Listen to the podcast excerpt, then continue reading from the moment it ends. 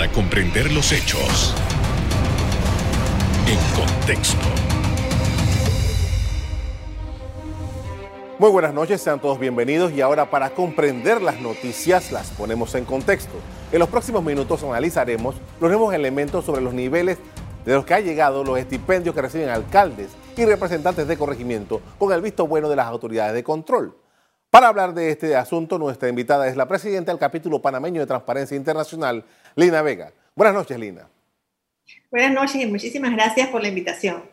Gracias por haber aceptado nuestra invitación, Lina. En primer lugar, queremos saber, vamos a hablar de lo último que ha sucedido. Tenemos la Contraloría que anuncia ayer que ha suspendido, no sabemos por cuánto tiempo, pero ha suspendido el, que el pago a estas autoridades. Y también está ahora una decisión de ANTAI que le dice a estas autoridades, quiero decir, a los alcaldes, que tienen que presentar transparentemente toda la información presupuestaria. Empecemos por esta última parte para hacer un análisis de lo que hemos estado viviendo en las últimas dos semanas con este asunto.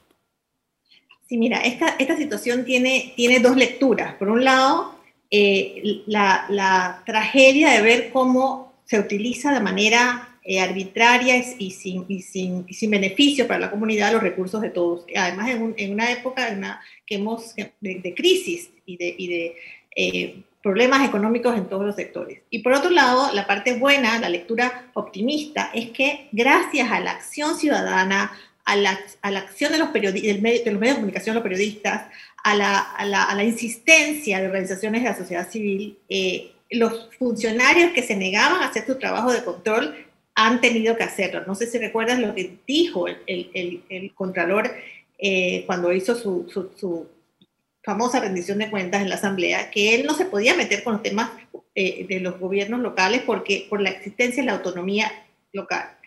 De manera que la lectura optimista de lo que estamos viendo es que la presión ciudadana, cuando, cuando es permanente, cuando, cuando, cuando existimos, cuando persistimos, cuando no nos rendimos y cuando, tenemos el, el, digamos, la, la, verdad de nuestra mano, va rindiendo frutos. Ahora, hay que seguir estando alerta porque pueden ser simplemente cantos a la bandera para callar y para calmar a, la ciudadanía y, y que no lleguen a ningún resultado. De manera que tenemos que seguir en esta actitud vigilante y activa, proactiva. Eh, en términos generales, creo que muchas personas estamos de acuerdo en que eh, ese estipendio, por ejemplo, para los gastos de movilización, no se justifica. Sin embargo, la Contraloría dice, bueno, lo suspendo, pero lo suspende luego de una reunión que tuvo con algunos miembros de estos eh, órganos de gobierno local. ¿Qué observación hace sobre esto? Bueno, un poco lo mismo, ¿no? Yo creo que él, él propició esta reunión porque se sentía la presión ciudadana. Yo quiero poner un ejemplo que, digamos, deja gráficamente establecido que esto es, es, es un abuso sin nombre. Por ejemplo, el municipio de Panamá, que tiene suficientes recursos y tiene un presupuesto eh, eh, nutrido. El, alcalde tiene auto asignado, tiene conductor y tiene gasolina en su presupuesto. Este señor no debería tener ningún ni, un real en, gasto de movilización. Sin embargo, se, se, lleva 5 mil cada mes. Esto es claramente un robo a mano armada y él no tiene manera de justificarlo. Puede ser en algunos, algunos eh, corregimientos, eh, sobre todo rurales, donde haya que movilizarse mucho y lejos, los 5 mil dólares sean, sean, sean necesarios para que el representante haga su labor. Puede ser, pero todo eso tiene que ser sujeto a una fiscalización y los entes de control tienen que hacer su, trabajo. Lo que, lo, que, lo que está haciendo el, el hoy día es resultado de la presión ciudadana. Eh, ahora, la Contraloría dice, vamos a revisar estos estipendios. Y revisar desde el punto de vista legal, ¿qué significa? Revisar es lo mismo que investigar, eh, revisar es lo mismo que auditar. ¿Qué significa revisar? pues habría que preguntárselo al Contralor. Lo que yo, lo que yo puedo decirte al respecto es que em, los gastos, que, los recursos del Estado tienen que ser justificados, cuando se gastan tienen que ser justificados. Y la autonomía municipal, que es el argumento que originalmente utilizó el, el, Contralor para no hacer nada, no se puede eh, invocar en una situación donde estamos hablando de recursos públicos de manera que revisar, no sé qué quiere decir, pero él lo que tiene que hacer es fiscalizar el buen uso de los recursos. Y yo quiero añadir algo más eh, que es importante. Yo tengo la impresión de que la gente no lo, no, lo tiene claro. Eh, existe una autoridad nacional de descentralización, el, cuyo director o, jefe fue nombrado, la, la autoridad se creó en septiembre de 2020 en plena pandemia. Y hay un señor que se supone que debe estar ahí y una estructura con, con, funcionarios que tienen competencia de fortalecer los gobiernos locales para, para que la, el proceso de descentralización vaya avanzando. La, la, digamos, el objetivo era que esta, esta institución tendría que ir dándole apoyo a, las, a, los municipios que no tuvieran una estructura, que no tuvieran eh, equipo técnico, para que pudieran fortalecerse de manera que eh, la descentralización avanzara fueran asignadas más y más competencias y las pudieran ejecutar. Pero lo que está pasando es, no vemos a ese señor. ¿Dónde está el, director, la persona que está a cargo de la Autoridad Nacional de Descentralización? ¿Dónde está? Con, con esto vamos a hacer una primera pausa para comerciales. Al regreso, seguimos en el análisis de la situación que está sucediendo con los estipendios de algunas autoridades locales. Ya volvemos.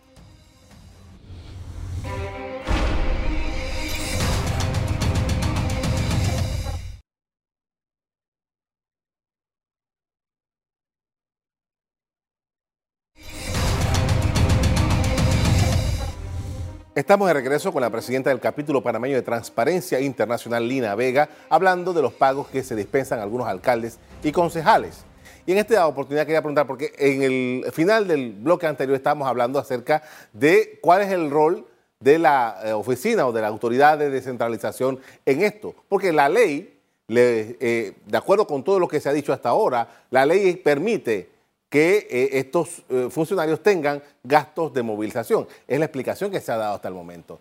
Pero ah, también hay una ley que permite que, por ejemplo, que muchos de estos funcionarios que son que trabajan para el Estado eventualmente puedan continuar cobrando su salario indefinidamente en el, en el, en el, en el, en el Estado panameño. Entonces, tiene sus estipendios acá como eh, funcionarios electos y permanente su, trabajo normal. Todas estas cosas las permiten las leyes panameñas. ¿Qué análisis podemos hacer de eso?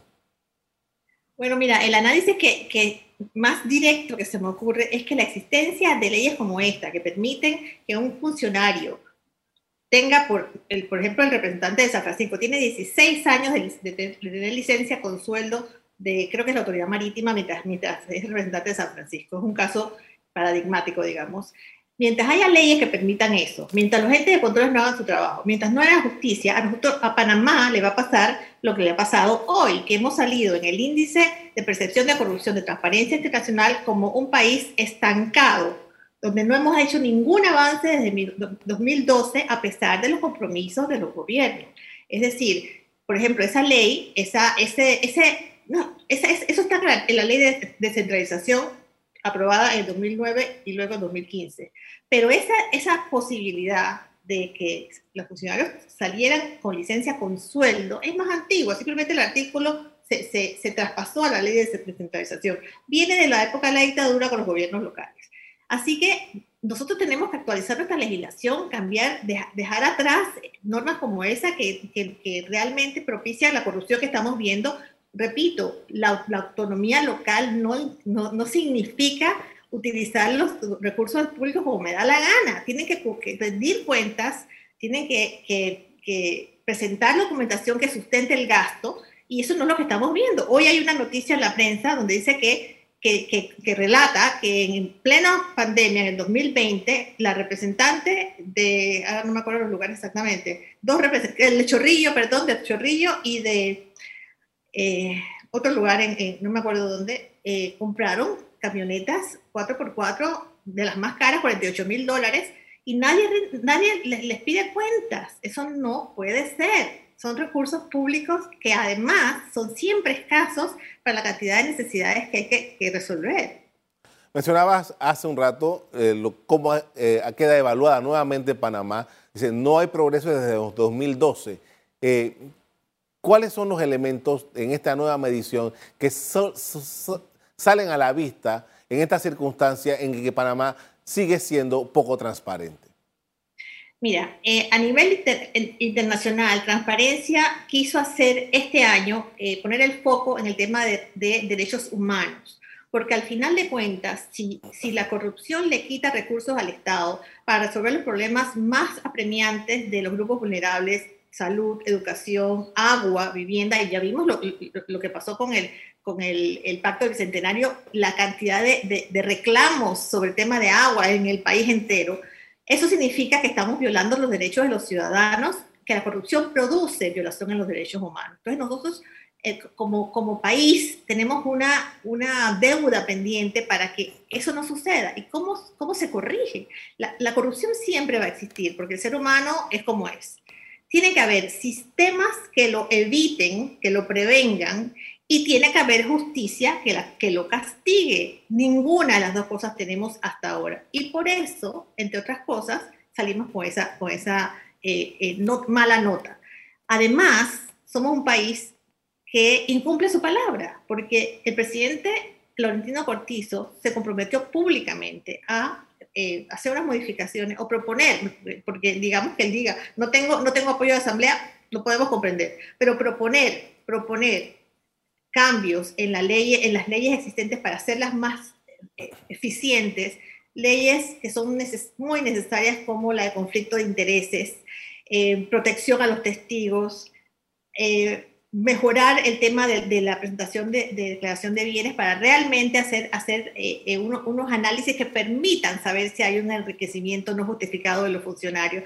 Todas esas modificaciones no se hicieron, se, prometieron y no se han hecho. Así que todo eso es lo que ha causado que nos estemos en esa, en esa nota 36, que además está por debajo de la media latinoamericana, que es de 40 42. Ahora, el hecho de que sea así desde el año 2012 nos pinta el panorama de que eh, no importa quién gobierne Panamá, en esta materia no tienen mayores cambios. O sea que eh, la transparencia no es un tema para los políticos en ejercicio del poder público una vez que llegan al poder, no, lo, es antes, ¿no? Siempre se, apuntan a, la, y lo digo con conocimiento de causa porque nosotros hemos hecho siempre trabajo con los candidatos. Antes de llegar al poder, sí, sí les parece interesante el tema, una vez llegan al poder, eh, pues no. Y esa ley, esta, esta, esta norma, es una norma que permite las licencias con sueldo, podrían haberse eliminado hace muchos años y no se ha hecho. Ahora mismo hay un proyecto eh, presentado por los diputados independientes, eh, por Gabriel Silva, me parece, y está ahí estancado en la Asamblea,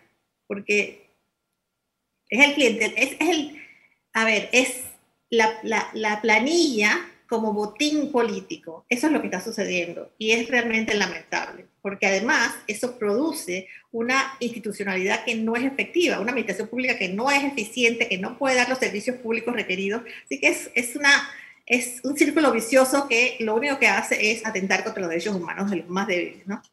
Mencionaste el, tema de, un proyecto también que está pendiente de, discusión importante en la Asamblea, que es el conflicto de interés.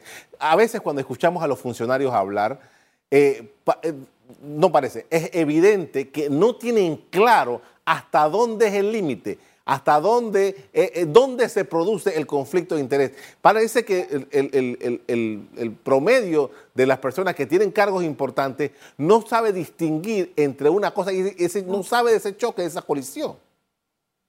No, es un tema cultural. Ah, no, que yo no lo asigno nada más a los políticos y, a los políticos en el poder en estos momentos. No, solamente, es realmente es un problema cultural. Nosotros hemos crecido con esto de que, ay, tengo un contacto que me, que me va a ayudar a saltarme las reglas, ¿no? ese, es, digamos, el, la cosa cultural con la que hemos crecido todos. Eh, pero llega un momento en que tenemos que madurar como nación y saber que, que esto no es posible. Aquí hay funcionarios que, que salen, que son funcionarios que, en, un ente de control y salen de, la, de, de, ese, de ese puesto y se van a trabajar con las empresas que antes se supone que controlaban y al revés. Eh, no existe ninguna limitación para que esto suceda en la legislación panameña y es realmente, eh, yo voy a decir una cosa que, que, a mí me pareció, no es tan grave, pero es bien gráfico. El día de la, de la, de la presentación del presidente, el, el, creo que fue el primero, el, el, 2 o el 3 de enero, eh, en la asamblea, cuando el presidente de la Asamblea presenta a su esposa como presidente de la Asociación de eh, Esposas de Diputados, al mismo nivel que todos los otros funcionarios que estaban allí, sin que él se dé cuenta que eso significa un conflicto de interés espantoso, que está violando todas las normas básicas, es, sorprendente, es realmente sorprendente. Y todo esto redunda en, en, lo que estamos viendo de por qué Panamá no avanza en, en materia de transparencia. Así es, así es. Y además, mira, eh, eh, yo también quiero aprovechar que son, eh, hablar de los, los, 20 años de la ley de transparencia, porque, bueno, han sido unos días estos que, que, ha habido muchas cosas pasando y una de las cosas que sucedieron, que sucedió el sábado fue el aniversario número 20 de la ley de transparencia, que es, que es importantísima, a pesar de los problemitas que tiene, hoy es muy importante. En su momento fue vanguardia en América Latina, fue la, fuimos el primer país que lo tuvimos. tenemos la ley, tenemos la estructura, está ahí en TAI, ANTAI también, pero no tenemos la cultura de la transparencia. Si uno se acerca a una institución a pedir una información, el funcionario está como programado para decir, eso no se puede dar. No hay una directriz permanente de arriba para abajo que haga entender a los funcionarios que ellos tienen el deber de rendir cuentas a los ciudadanos y que toda la información que manejan salvo las que la ley habla de, que deben ser eh, eh, eh, no públicas, deben entregarlas sin mayores. Se toman hasta los 30, aunque la tengan a, mano, se toman los 30 días cuando la entregan. No hay una cultura de transparencia. Eso también ha afectado nuestra calificación en, el índice de percepción de corrupción. Son muchas cosas que tenemos que hacer como país para avanzar. Somos capaces de hacer los, los estudios, los análisis de Naciones Unidas, de, el pacto, el pacto del bicentenario, vuelvo a repetirlo porque para mí fue eh, asombroso ver la lista de reclamos, porque eso, eso es lo que yo creo que pasó ahí, el, país entero reclamando agua, educación, calles. ¿Qué significa eso? Que no tenemos una institucionalidad que está resolviendo esos problemas. Y eh, al final de cuentas, eh, sale afectado todo el mundo. Yo no sé cómo los partidos políticos no lo entienden. Con esto vamos a hacer otra pausa para comerciales. Al regreso, seguimos en el análisis de los gastos de movilización, dieta, licencia con sueldo de algunos funcionarios electos. Ya hablemos.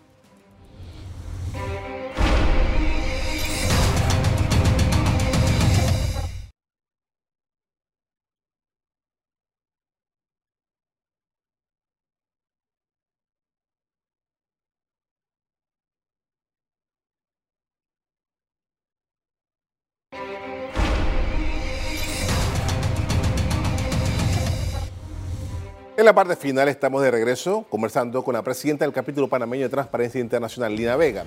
Y frente a todo esto que hemos estado hablando, ah, en, cuanto a los estipendios de los alcaldes, de los representantes de corregimiento, hace falta entrar a regular, porque si en la revisión que haga la Contraloría dice, no, no hay nada extraño aquí, eso puede continuar perfectamente, ¿cuál sería el siguiente paso?